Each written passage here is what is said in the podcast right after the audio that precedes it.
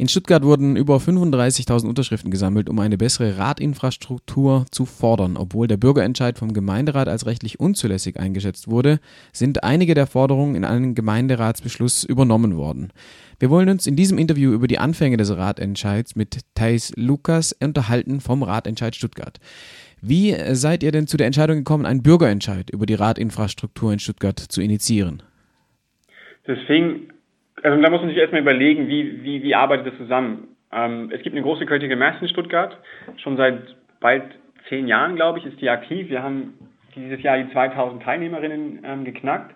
Also eine große Bewegung erstmal, die da ist im Kessel bei uns. Ähm, und die Frage kam bei immer mehr Leuten auf, äh, was machen wir jetzt mit dieser Energie, die da ist? Es ist ganz viel Wille zur Veränderung. Wir haben die Fahrverbote, das war für mich ein großer Auslöser, das auch zu überlegen, was muss man machen. Ähm, und in Stuttgart, wenn man überlegt, was könnte man am Verkehr ändern, dann fällt relativ schnell auf, wo Fahrradverkehr wird einfach komplett vernachlässigt bis jetzt. Ähm, der ÖPNV wird ausgebaut, das dauert halt nur. Ähm, und dann haben wir uns irgendwann zusammengesetzt, haben diesen Zweirad gegründet. das ist einfach ein Forum, wo man sich einbringen kann, sagt, ich will irgendwas für Radverkehr machen, ich will mich entweder beteiligen an etwas oder ich habe eine Idee, lass uns das mal umsetzen. einfach weil wir auch, wir brauchen ja Leute, die noch Zeit haben, was machen zu können ähm, die also nicht im ADFC und so schon voll eingebunden sind, sondern die nochmal frei denken können. Und haben uns dann da zusammengesetzt und getroffen. Und da entstand relativ schnell auch am Vorbild Berlins dann der, der Gedanke, so einen Ratentscheid zu machen. Ähm, und da waren von Anfang an etwa 15 Leute, darunter auch der ADFC, der VCD, und haben mal reingeschnuppert. Da waren halt auch viele Leute, die sagten, ich will irgendwas machen, ich weiß aber noch nicht genau was. Ähm, und die vorhin noch nicht groß ähm, vernetzt waren, also die noch selber nicht irgendwo aktiv eingebunden waren und dementsprechend auch Zeit hatten, was zu tun. Ähm, was ganz wichtig ist, dass man einfach Leute findet, ja, die noch Kapazitäten frei haben, in ihrer Freizeit sowas durchzuziehen. Und ähm, da ist es angefangen zu wachsen. Ja, das hat man ja oft, dass irgendwie die Aktiven, die schon in verschiedenen Gruppen aktiv sind, dann auch noch ein weiteres äh, Feld sozusagen bespielen wollen, aber dann fehlen dann irgendwie doch die Ressourcen. Du hast gesagt, die Critical Mass war eines dieser Inkubatoren-Treffen sozusagen. Gab es da danach dann auch immer schon einen Austausch oder seid ihr alle nach der Critical Mass dann irgendwie weggefahren? Wie haben sich so diese Treffen dann institutionalisiert, sagen, sagen wir mal? Also wie ist es so zu dieser Formierung dann der Gruppe gekommen, zu einer kontinuierlichen Arbeit auch? Also erstmal zur Critical Mass in Stuttgart, die funktioniert ein bisschen anders als die traditionelle Weise. Das ist halt wirklich, wir haben eine angemeldete Critical Mass, weil die Polizei in den Anfängen sehr heftigen Druck ausgeübt hat, was sie in Baden-Württemberg häufig macht, leider. Ähm, entsprechend melden wir an, das ist immer dann mal zwei Stunden lang. Ähm, und am Ende gibt es aber eine Aftermath, weil wir dadurch auch genau wissen, wo wir enden werden, weil wir die Route angeben müssen bei der Polizei. Ähm, und da gibt es eine Aftermath, da trifft man sich, trinkt nochmal ein Bierchen zusammen, isst was, ähm, und da kommt man dann auch ins Gespräch, das ist halt wirklich der Vorteil. Und für mich war das so, ich habe fünf Jahre in, in vier Jahren in Stuttgart studiert. Und am Ende habe ich festgestellt, boah, irgendwie muss man was machen und habe erst da mitgekriegt, dass es diese Critical Mass überhaupt gibt. Ähm, und ich bin dann darauf und habe wahllos Leute angesprochen, bis ich ein paar Leute gefunden habe, die sagten, ja, irgendwie nervt mich das auch, ich, hier muss man doch mehr machen. Es kann nicht sein, dass damals waren wir nur 900 Leute, ähm, dass hier 900 Leute Fahrrad fahren für eine bessere Infrastruktur ähm, und es, es, kommt dann noch kein politischer Impuls raus. So, es ist einfach nur erstmal zeigen, wir sind da. Ähm, und darüber habe ich mich dann mit Christa Foja damals zusammengesetzt und gesagt, hey, lass uns doch mal irgendwie einladen. Wir schreiben einfach eine Einladung über Facebook, über, über Instagram, über Fa äh, Twitter und laden einfach mal ein und wer kommt, der kommt und dann gucken wir, was wir damit machen. Ähm, und so lief das dann. Und auf diese Einladung raus sind dann 15 Leute gekommen und da, damit fing das an. Und ja, die Critical Mass bietet einfach so die Basis, dass man sich das erste Mal überhaupt kennenlernt. Und wie ging es dann weiter? Also wann habt ihr zum Beispiel erste, keine Ahnung, E-Mail-Listen oder Kommunikationskanäle dann irgendwie äh, etabliert? Also wann, ihr habt euch erstmal getroffen, klar, wir müssen was machen, aber wie kam dann die Entscheidung, naja, der Bürgerentscheid ist das, was wir äh, am, das beste Mittel, was wir haben, sozusagen, das umzusetzen? Es war ein längerer Prozess. Wir haben echt geguckt, was gibt es noch an Alternativen. Es gibt ja nicht nur den Bürgerentscheid, es gibt auch die Möglichkeit, weniger Unterschriften zu sammeln, um am Gemeinderat vorsprechen zu können zum Beispiel. Ähm, die Hürden sind einfach geringer da.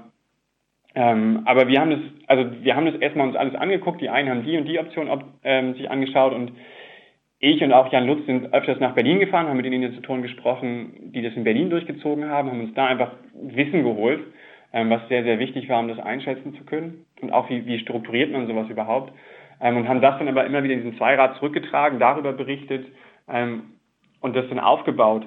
Das waren dann wirklich, ich würde sagen, ungefähr fünf Monate, die wir uns mit dem Gedanken beschäftigt haben, wie funktioniert sowas, was brauchen wir, wie viele Leute braucht man ungefähr, was sind die verschiedenen Phasen von so einem Ratentscheid auch.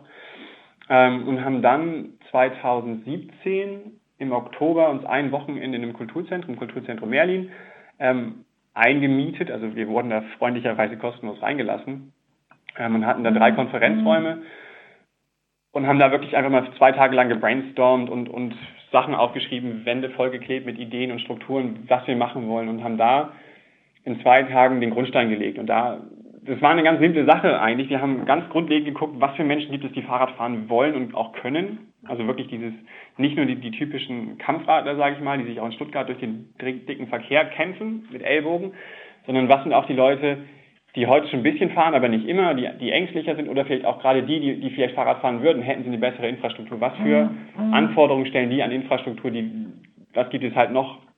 Und haben da einen ganz grundlegenden Katalog aufgestellt mit, mit Dingen, die wir umsetzen wollen.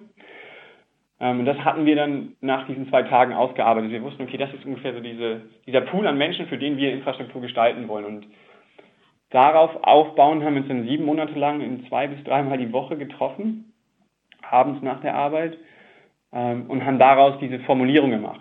Am Ende sind die genauso oder sind die sehr ähnlich zu den, zu den Formulierungen der Ratentscheide aus anderen Städten. Der Vorteil ist halt, dass wir nicht einfach kopiert haben, sondern wirklich, wir haben alles durchgekaut. Jedes Wort hat eine Bedeutung für uns und wir wissen, warum wir es so und so formuliert haben. Ähm, was dann auch wieder hilft in der Argumentation mit der Politik oder auch heute mit der Verwaltung dann ganz klarzustellen, darum ist das genauso wichtig und man kann das nicht irgendwie abschwächen, wie, auch wenn man das gerne würde. Hm, das ist nicht irgendeine Maximalforderung, sondern das ist das, was auch wirklich Sinn macht. Du hast schon gesagt, ähm, Verhandlungen jetzt mit der Verwaltung. Wie seid ihr denn, oder wann seid ihr denn zum ersten Mal an die Verwaltung herangetreten und gesagt, guck mal, hier gibt es eine Gruppe, die trägt sich mit dem Gedanken, einen Bürgerentscheid zu machen? Immer. Also tatsächlich, wir suchen schon immer das Gespräch mit der Verwaltung. Ähm, der Unterschied ist jetzt, durch diesen Gemeinderatsbeschluss und auch, dass der Gemeinderat so dahinter steht, kann die Verwaltung sich den nicht mehr entziehen. Also vorher war das immer so, ja, lass die dummen Bürger mal reden ähm, ist ja nett, aber wir sind die Profis, wir sind die, die, die Fachleute. Ähm, wir wissen eh schon, wie es am besten geht. Und wer sich den Verkehrsstudie anguckt, weiß halt schon, dass es jetzt nicht so optimal gelöst ist und dass die Fachleute da durchaus auch noch Verbesserungsbedarf an ihrer Arbeit haben. Ähm, das Problem ist halt immer dieses Verantwortungspingpong. Also der Gemeinderat hat immer, immer Ausreden, die Verwaltung hat immer Ausreden. Und wir haben festgestellt, wir müssen auf jeden Fall an einen Punkt kommen, wo diese Ausreden nicht mehr ziehen. Das geht einerseits natürlich durch Argumentation, aber man braucht immer einen öffentlichen Druck, damit dieses auch, damit ein Gewicht dahinter steht. Ähm, und an dem Punkt sind wir erst seit diesem Bürger, ähm, naja, nicht nach dem Entscheid, den Entscheid gab es ja nicht, aber nach diesem Gemeinderatsbeschluss ist diese, diese Ausrede, die, die Verwaltung lässt uns ja nicht, äh, der, der Gemeinderat lässt uns ja nicht, die ist weg. Also während es früher immer hieß, ja, wir haben hier eine total tolle Planung und dann sagt der Gemeinderat wieder, ja, da fallen drei Parkplätze weg, das machen wir doch mal anders so. Ähm, dieses Argument zieht jetzt nicht mehr. Der Gemeinderat hat beschlossen, es soll nach unseren Standards Radinfrastruktur gebaut werden und es soll so viel gebaut werden, dass wir in, in den bis 2030 25 Prozent Radverkehrsanteil haben. Ähm, so zum Vergleich, also Stuttgart ist heute irgendwo bei 5 bis 8 Prozent Radverkehrsanteil. Also das ist ein Riesenschritt für, für die Stadt in zehn Jahren. Ähm, und sie haben auch gesagt, der Gemeinde hat auch gesagt, ihr macht es nach den Standards, die der Ratentscheid definiert hat und wir stellen mal mit, also was heißt wir stellen? Sie stellen 40 Euro pro Person pro Einwohner hin oder bereit für die Verwaltung, mit denen Sie Personal einstellen können, mit denen Sie auch arbeiten können. Ähm, und die Verwaltung muss das umsetzen können, weil mindestens 20 Euro pro Einwohner muss die Verwaltung hinkriegen jetzt. Das wird schwer genug, weil sie das Personal nicht hat, weil sie Strukturen nicht hat, so viel Geld überhaupt zu ver verarbeiten. Ähm, aber dieser erste Schritt, dass die Verwaltung nicht mehr sagen kann, der Gemeinderat zieht nicht mit, der existiert jetzt nicht mehr. Der Gemeinderat hat jetzt ganz klare Forderungen gestellt an die Verwaltung und jetzt muss die Verwaltung tatsächlich reagieren und wir merken, dass sie das einerseits tut, sie geht in das Gespräch. Andererseits merken wir halt auch, sie tut sich noch schwer, das umzudenken. Wie war denn euer Verhältnis zu den politischen Fraktionen? Also immer bei bürgerschaftlichem Engagement ist ja immer auch die Gefahr, sagen wir mal, dass es irgendwie indoktriniert wird, beziehungsweise Parteien das einfach für sich äh, übernehmen sozusagen. Seid ihr von vornherein an die Fraktion rangetreten oder hattet ihr von Anfang an vielleicht schon Leute mit bei euch in der Gruppe, die in politischen Fraktionen oder in Parteien zumindest aktiv sind? Ähm, ja, also man muss unterscheiden. Wir haben die meisten Ratentscheide sind, sind überparteilich, also da auch nicht direkt parteiunabhängig, aber es gibt keine Partei, der man sich zugehören will, weil wenn, das muss man sich ganz klar überlegen, wenn ich ein Bürgerbegehren schaffen will, dann kann ich nicht sagen, ich bin jetzt ein Grüner, weil dann spreche ich nur die Grünen Wähler an. Das heißt, ich spreche weniger die von der SPD an, ich spreche weniger die von der FDP, von der CDU an. Man muss aber einfach mal 35.000 ähm, Unterschriften, das ist mehr als eine SPD in Stuttgart an, an Zustimmung bekommt. Ja, das muss man sich einfach mal in Relation setzen. Wir wären, wären wir so gewählt worden, drittstärkste Kraft im Gemeinderat. Das kann man aber nicht schaffen, indem man nur eine Partei sich sucht. Ähm, eine kleine Ausnahme sehen wir gerade in München. München ist parteigetrieben aufgebaut. Ähm, da, da, stehen von Anfang an die Grünen und die ÖDP hinter, die haben das strukturiert. Das hat für die auch sehr funktioniert, weil sehr gut funktioniert, weil die die Strukturen haben, weil die die Mittel haben und die Erfahrung haben. Ähm, die meisten Ratentscheide sind immer wirklich unabhängig und so auch wir in Stuttgart. Wir haben von Anfang an gesagt, wir reden gerne mit allen, wir sind aber, lass uns da auch nicht reinreden. Ähm, in diesem Zweirat waren von Anfang an auch Politiker von der FDP dabei, von den Grünen vor allen Dingen. Ähm, oder, aber dem Punkt, wo es konkret wurde, wo wir angefangen haben, Ziele auszuarbeiten, wo wir wirklich gesagt haben, wir sind jetzt diese Institution Ratentscheid, ähm, haben die sich rausgezogen, weil wir auch ganz klar immer kommuniziert haben, das geht nicht, dass jemand ein politisches Amt hat für eine Partei und dann bei uns mitarbeitet. Das ist uns zu riskant ähm, und hat sich am Ende auch ausgezahlt, weil es kam dann dieser Punkt, dass man mit dem Geme den Gemeinderatsfraktionen auch über die Umsetzung des, dieses Zielbeschlusses, die Formulierung diskutiert. Ähm, und da kann man, da, da kann man nicht, da ist man dann einfach mal diese drei Wochen, die das liegt, ist man nicht unbedingt befreundet. Das geht mit sehr harten Bandagen. Ähm, und da muss man in der Lage sein, auch Parteien, ich sag mal, weh zu tun. Da kann man nicht mehr auf Freunde Rücksicht nehmen, sondern es ist ganz klar, wir haben unser Ziel. Ähm, und es ist völlig egal, ob das, eine Grün, das, ob das Grüne sind, ob das SPD sind, ob die fahrradfreundlich sind oder nicht, sondern du willst dein eigenes Ziel durchkriegen. Ähm, und dann brauchst du eine gewisse Distanz auch zu den Parteien. Und das haben wir von Anfang an dann auch aufgehalten, äh, auf, aufgebaut, diese Distanz, aber wir haben auch immer wieder Gespräche geführt. Also wir haben mit allen, allen demokratischen Parteien gesprochen.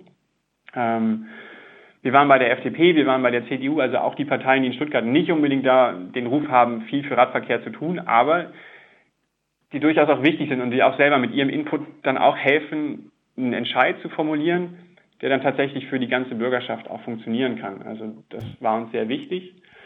Ähm, aber wie gesagt, mitreden in der Formulierung konnten die nicht. Ja. Ähm, Verkehrswende, vielleicht noch zum Schluss, zum Abschluss des Interviews. Die Verkehrswende ist ja eigentlich auch mehr als nur Radverkehr. Also ihr habt in Stuttgart ja ein sehr äh, breit diskutiertes öffentliche Nahverkehrs- äh, oder auch Fernverkehrsprojekt mit Stuttgart 21. Ähm, mhm. Wie seid ihr, hattet ihr mal eine Diskussion, irgendwie auch andere Forderungen noch mit einzubringen über Fußverkehr ja. oder sowas oder eben ÖPNV-Forderungen oder so mit aufzunehmen? Hattet ihr ähm, das diskutiert? Wir, also als wir da ja, als wir am Anfang da saßen und dachten, dieses Wochenende im, im Kulturzentrum Merlin, was machen wir eigentlich? Da stand viel mehr drin. Ähm, am Ende muss man aber auch sagen, hey, was kriegen wir gebacken? Wir sind 15 Leute oder waren damals 15 Leute, das müssen wir ausformulieren. Jedes, jede Forderung, die dir aufsteht, musst du ein bisschen ins Detail halt auch durchdenken.